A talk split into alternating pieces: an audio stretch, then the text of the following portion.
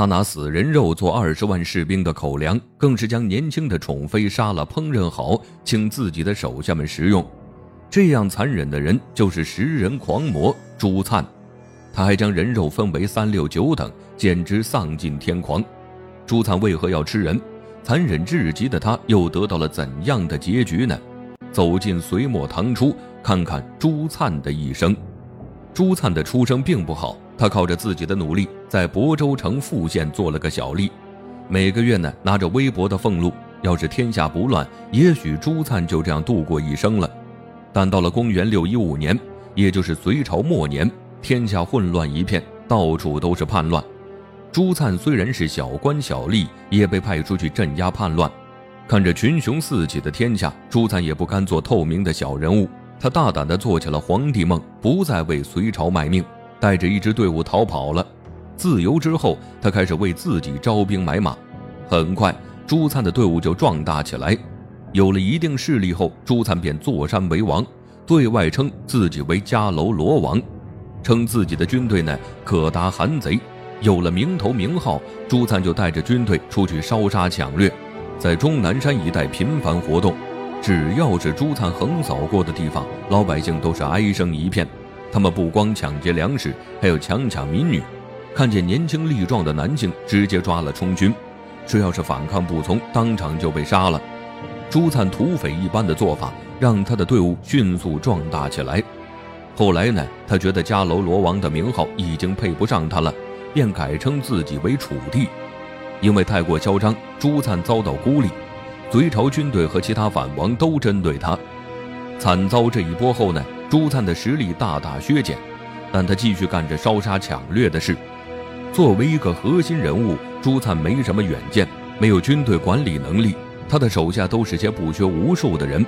加之军队没有约束，百姓只要听说朱灿的军队进城了，都是四处逃窜。隋朝末年战乱不断，百姓被打得四处逃窜，根本没有什么人耕种土地，还遇上了旱灾，便闹了饥荒。朱灿的手上有二十万军队，士兵要打仗也要吃东西。天下闹饥荒，朱灿之前维持军队的方法已经不行了，因为没有粮食可抢。但他有庞大的军队要养，要是跟着他连饭都吃不饱，手下的人肯定会造反。得到权力过后的朱灿不想再失去，该怎么办呢？朱灿接下来的行为简直让人不齿。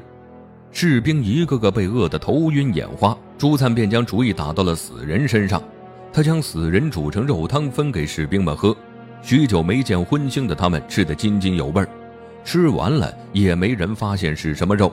然后朱灿对他们说：“这是用死人煮成的肉汤。”众人听了，立刻就想吐出来。但朱灿对他们说：“只要有人，军队就不会缺粮食。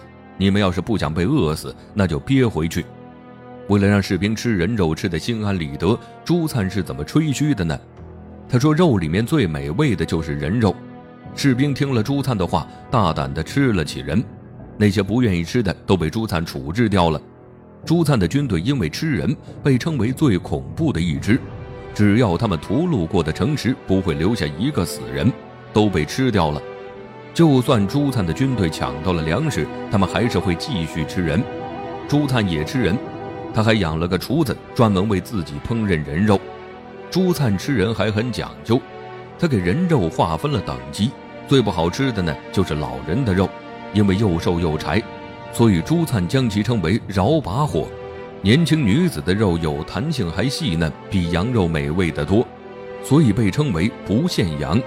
最好吃的是小孩的肉，不仅细嫩还好消化，只要随便炖煮一下，入口即化，被朱灿称为。河骨烂，朱灿非常挑剔，他只吃年轻女子和小孩的肉，一声令下，手下就去抓来少女和婴儿。朱灿每次都会吃到爽，他吃人狂魔的称号就是这么来的。不光如此，朱灿还会在军队中举行吃人大赛，那场面该有多残忍！这种变态的行为，朱灿只要拿下一座城池，就会举行一次，靠吃人肉。朱灿的军队不缺军粮，四处征战，拿下不少地盘。他的军队呢也越来越强大，扩张到了二十万人。要想养活这么多人，那要吃多少人肉呢？更变态的还在后面。朱灿势力扩大后，找了处宫殿，身边养了很多宠妃。一天，他和年轻的妃子在宫殿中嬉戏打闹，随后他便问宠妃：“你知道什么是人间最美味的东西？”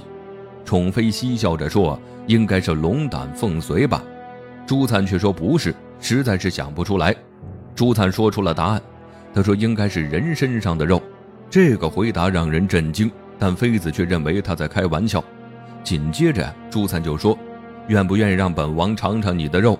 还没等妃子反应过来，他立马就变了脸，让人将其拖下去，然后将宠妃煮成了肉汤。汤煮好后，朱灿叫来自己部下食用，这都是朱灿的常规操作。最可怜的是隋朝的两位大臣，一个叫严民楚，另一个是陆从典。他们原本在隋朝做官，后来做错事被贬官了。天下大乱，这两人找了个地方隐居。不知怎么的，朱灿打听到两人所在之地，他请两人去自己军中做客。陆从典和严民楚还真就去了。他们本想趁此机会找一个靠山，却不知朱灿的真正目的。为了获得朱灿的好感，陆从典和严民楚还到处宣传朱灿的好。陆从典和严民楚进入朱灿的贼窝后，得到了怎样的结局呢？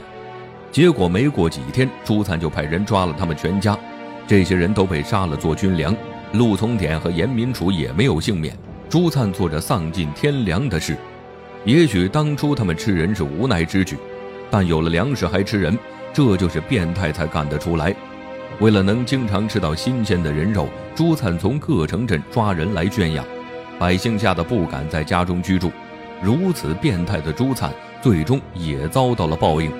因为他太过残忍，很多人联合起来对付他，群众的力量是巨大的，很快就将朱灿的破杆军队收拾了，可没抓住朱灿，他带着残兵卸将跑了。为了东山再起，朱灿带着人投奔了李渊，当时正是李渊用人之际，虽然他很蔑视朱灿这样的人，但仍然收留了这支残军。后来，李渊将朱灿封为楚王，还专门派了段雀去慰问他。李渊却不知段却看不起朱灿这种人，在慰问宴上，段却趁着醉意问朱灿：“听闻你平日里吃人肉，这人肉究竟是什么味道啊？能不能跟大伙儿形容一下？”朱灿竟有说有笑的给段却介绍：“人肉别提有多美味了，我之前吃过一个爱喝酒的人，他的肉带有酒香，至今令人回味。”段却也是爱喝酒的人。他听到最后才知道朱灿是在讽刺自己，段却一言不合就开骂，他大骂朱灿是条投降的狗，现在还想吃人，简直恶心至极。朱灿受到了侮辱，站起身来，一脚就将桌子踢翻了，叫部下将段却等人绑了，直接把人丢进烧开的大锅中，随后和部下吃掉了段却。朱灿杀掉了李渊派来的人，自然就得罪了他。于是呢，他转头就投奔了王世充。